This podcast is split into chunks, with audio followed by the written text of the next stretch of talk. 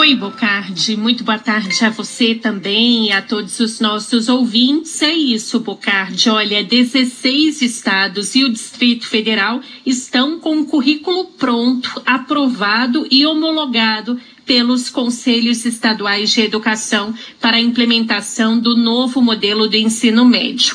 A mudança começa a partir do ano que vem, pelo primeiro ano do ensino médio.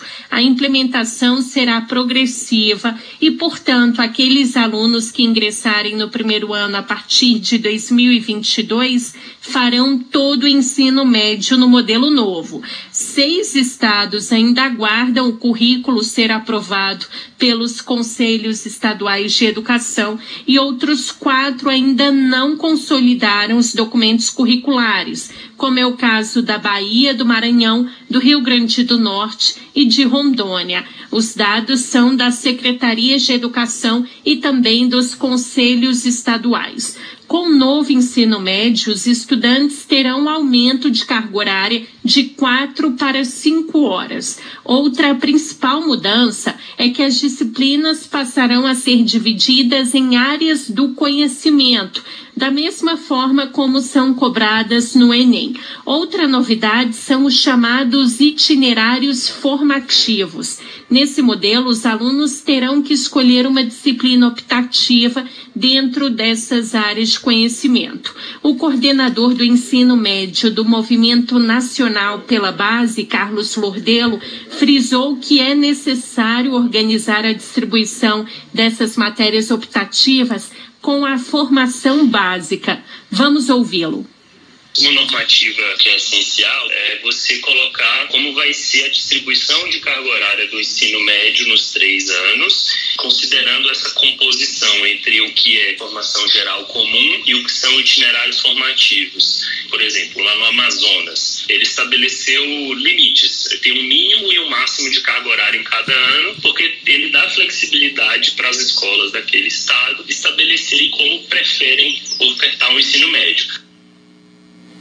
Ô, Isa, conta pra gente como é que vai ser o modelo então do Enem com esse novo ensino médio, como é que fica? Olha, Bocardi, o Enem será ajustado nos próximos três anos para o alinhamento, o alinhamento aí ao novo ensino médio.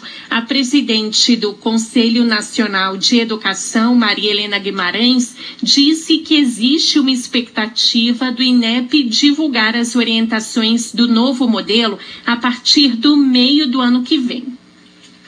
Estamos avançando as diretrizes do Enem, eu sou relatora e eu acredito que até o final do ano nós teremos um parecer pronto do Enem. E esperamos que até meados do próximo ano o INEP divulgue as novas matrizes de avaliação do Enem, porque como muda o currículo do novo ensino médio, o Enem precisa também rever as suas matrizes de avaliação. A diretora executiva da ONG Todos pela Educação, Priscila Cruz, considera a reforma do ensino médio como necessária, principalmente no pós-pandemia. O ensino médio brasileiro ele é extremamente anacrônico, 11 disciplinas obrigatórias, sendo que em alguns estados a gente tem até mais disciplinas, em apenas quatro horas por dia. Não tem como isso dar certo. Então é importante que os jovens no ensino médio já comecem a aprofundar nos temas, nas áreas que são parte da vocação deles, até para experimentar essa vocação e poder mudar mais adiante. E aí a gente lembra, Bocardi, que o novo ensino médio será implementado tanto nas escolas públicas quanto nas particulares. Até 2024, ele passará de 800 para mil horas anuais, atingindo 3 mil horas ao final dos três anos. A CBN procurou o Ministério da Educação, que ainda não se manifestou, Bocardi.